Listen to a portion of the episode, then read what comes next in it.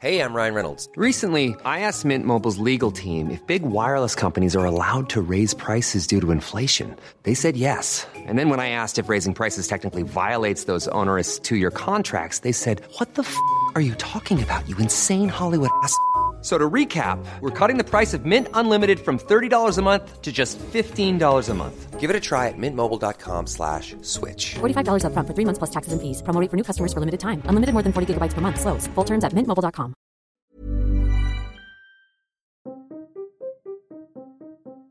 En la intimidad, Rod estaba solo en su universo interior porque nada en el mundo reflejaba su realidad.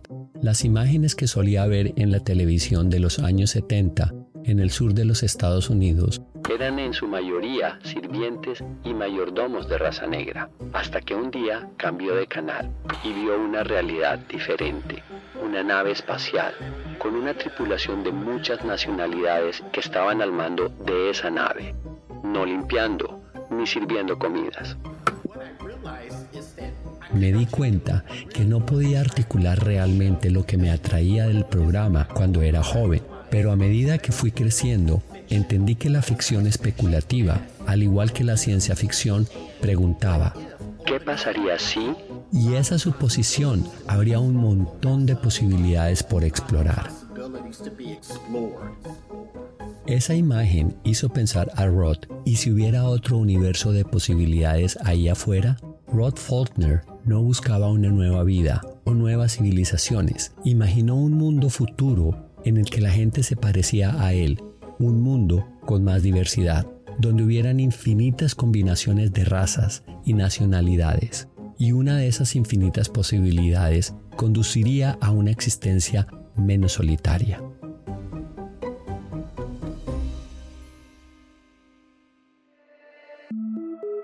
Todos tenemos una relación única con la soledad. Algunos la disfrutan, otros la sufren. Pero, ¿qué significa realmente estar solo? Soy Guillermo Serrano, profesor en la Universidad Canada West en la ciudad de Vancouver. Te invito a que juntos exploremos la soledad a través de la historia, la ciencia, la cultura, la economía y el arte. Juntos en soledad,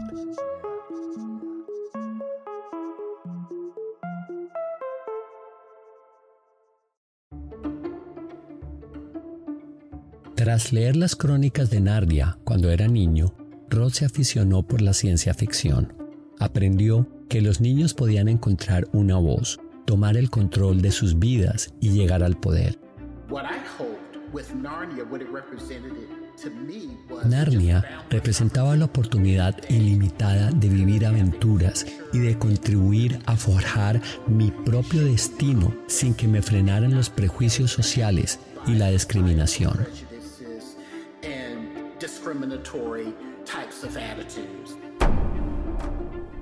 Cuando tenía 10 años, Rod fue al cine a ver la Guerra de las Galaxias, el Imperio contraataca, y descubrió al personaje de Lando Calrissian. Incluso a esa temprana edad empecé a pensar, no hemos visto a ningún negro en Star Wars hasta Billy D. Williams, y después fue realmente la única representación en la película. ¿Cómo es que no vemos más diversidad? Personajes solitarios como Zulu, Vulcano y Uhura le cuestionaban, ¿por qué solo hay uno de cada uno? ¿Por qué solo hay un personaje negro en esos universos? Lando Calrissian en Star Wars y la teniente Uhura en Star Trek. Shehop era el único ruso, Zulu el único asiático, a menos que se contara Spock, al que llamaron chino durante un episodio en el que viajaron en el tiempo. Las orejas de Spock fueron el resultado de un desafortunado accidente que tuvo con una máquina para recoger arroz. Spock era tan inusual que se hizo necesario justificar su existencia y su aspecto. Eran otras personas diferentes a la raza blanca, tan inusuales en la Tierra, que hacía falta una historia para explicar por qué alguien tenía un aspecto diferente, pero cuando solo hay uno de cada uno, ¿qué nos dice eso? Nos dice que pertenecemos a algún lugar y que incluso solos hay un lugar para nosotros en el universo. La soledad es realmente uno de los temas que la ciencia ficción aborda. Star Trek tiene una interpretación diferente. La misión de la flota estelar, tripulada con seres humanos y extraterrestres, exploran lo desconocido porque tenemos una necesidad visceral de averiguar si estamos solos en el universo. Una pregunta existencial que todavía nos hacemos y que se plantea constantemente en la ciencia ficción. ¿Qué hay allá afuera? hay allá afuera? ¿Estamos solos? ¿Estamos solos? Y si no estamos solos en el universo, ¿cómo podemos encontrar y descubrir una nueva vida? La soledad es recurrente en los temas de la ciencia ficción. Según algunos, una de las primeras novelas de ciencia ficción fue Frankenstein de Mary Shelley. Solo tenía 18 años cuando empezó a escribir la historia de una criatura creada en un laboratorio y que vaga por el mundo en busca de alguien igual. Desde entonces, gran parte de la ciencia ficción se ha basado en las mitologías de la última persona que queda en la Tierra, o de un grupo de viajeros errantes que han sido arrojados al espacio para encontrar alguna forma de sobrevivir en un planeta del futuro.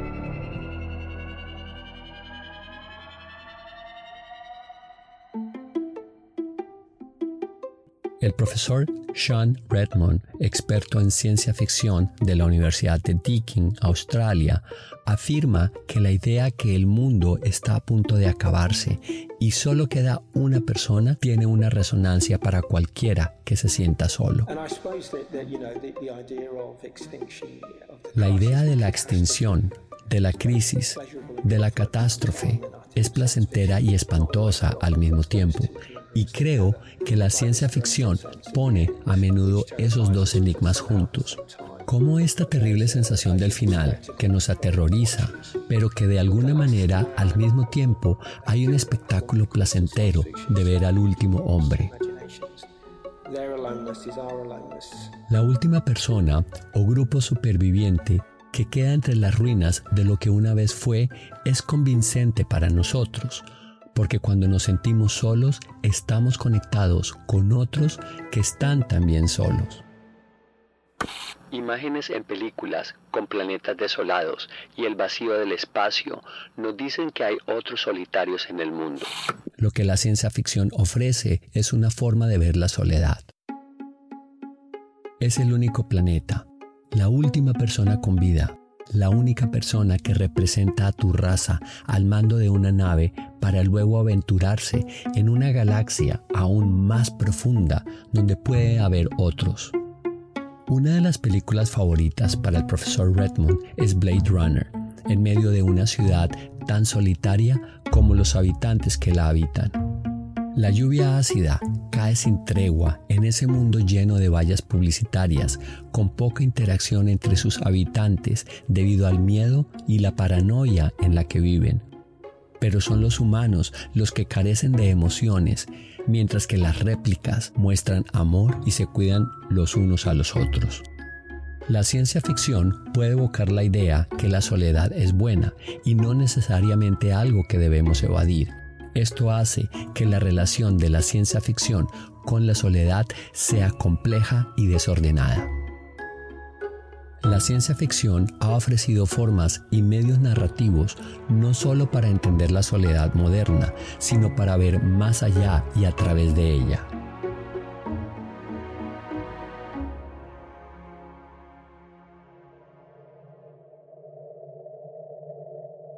Existe la posibilidad que nuestra soledad solo sea una entre muchas en toda una galaxia.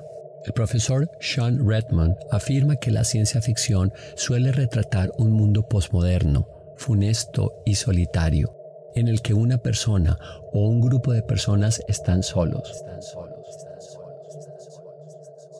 Pero los libros y películas también suelen mostrar un mundo utópico más allá. Y para llegar a ese dichoso mundo se presenta una imagen del futuro que aún no ha sucedido, cuyos atisbos forman parte de nuestro presente. Trata de cosas que aún no han sucedido y nos permite salir al paso de conversaciones difíciles con interpretaciones y críticas radicales del mundo actual. Algunos de estos temas son la ingeniería genética, las catástrofes climáticas y la inteligencia artificial.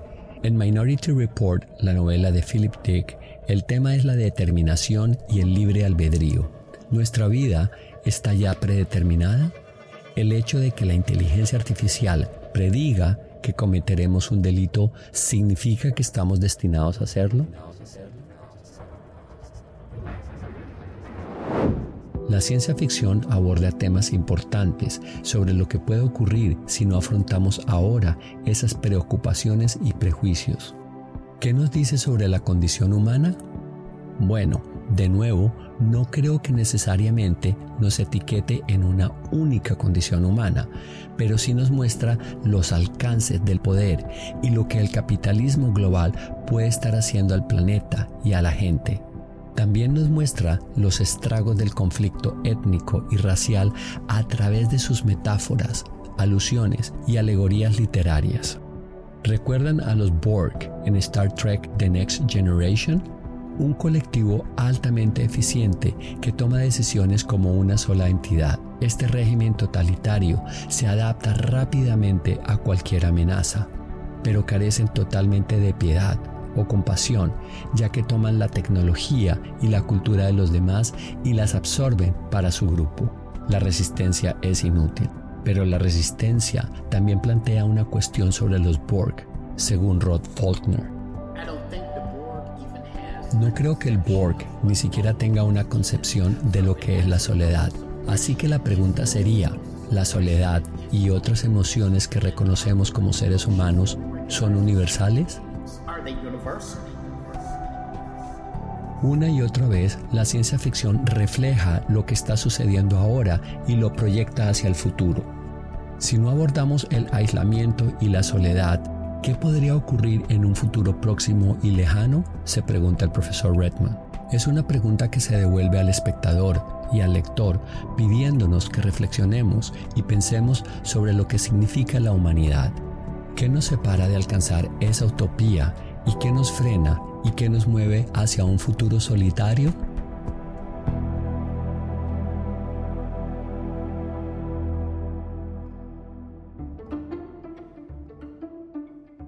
El auge de la ciencia ficción en los años 70 tuvo su origen en esa reflexión y en el temor a que no hubiera un futuro brillante en la Tierra. Tony Tellado nació en Cuba antes de emigrar con su familia a Estados Unidos. Dice que en su generación había mucha gente a caballo entre dos mundos y dos culturas, como Spock en Star Trek. La juventud en América en ese momento estaba tratando de descubrir quiénes eran, cuál era su voz, y fue mucho más allá de las protestas. Solo estamos tratando de averiguar lo que seríamos mañana. Durante mucho tiempo, la ciencia ficción fue para un grupo selecto, los marginados, los que veían las cosas de forma un poco diferente a los demás, los que se atrevían a soñar un poco más. Fueron soñadores los que crearon los comunicadores de Star Trek, y Tony atribuye los teléfonos móviles que utilizamos a algo que salió de la imaginación de alguien. Julio Verne especuló con los submarinos antes de que fueran posibles.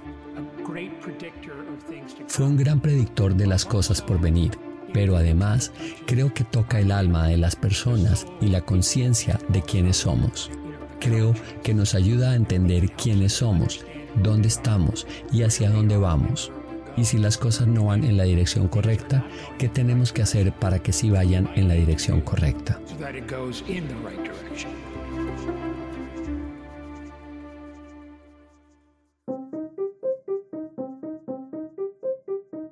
La pantalla de televisión de Rod Faulkner aparecieron imágenes que nunca había visto en su vida de un escenario que jamás habría soñado, una nave estelar, Enterprise, su imaginación se disparó. Por primera vez vio a una mujer negra en una posición de autoridad y poder, rodeada de otras personas de diversas etnias. El espacio es incomprensiblemente vasto y esa idea nos atrae y también nos intimida. Y en cuanto a la soledad, creo que queremos explorar al espacio para averiguar si estamos realmente solos. Para responder a eso, nuestras propias luchas internas contra la soledad se reflejan en nosotros. En la ciencia ficción creo que ese es el impulso que hay detrás de muchos de los protagonistas más populares. En muchas de las historias hay una sensación de soledad, pero también de aventura, que hay algo allá afuera para nosotros. Solo tenemos que ir a buscarlo.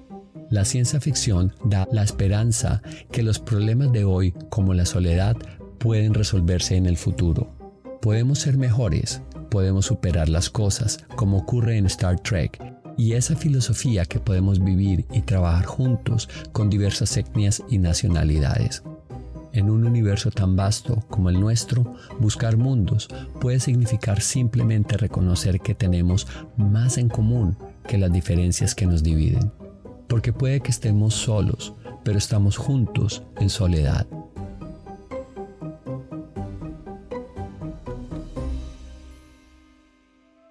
Creado y escrito por Peck Fong, escrito y narrado por Guillermo Serrano.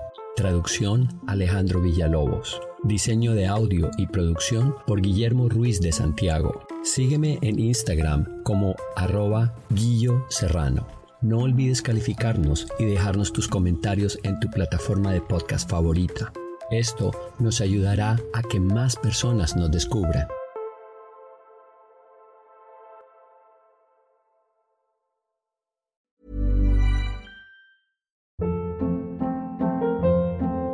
Hold up. What was that? Boring. No flavor. That was as bad as those leftovers you ate all week. Kiki Palmer here, and it's time to say hello to something fresh and guilt-free. Hello Fresh. Jazz up dinner with pecan-crusted chicken or garlic butter shrimp scampi. Now that's music to my mouth. Hello Fresh. Let's get this dinner party started. Discover all the delicious possibilities at hellofresh.com.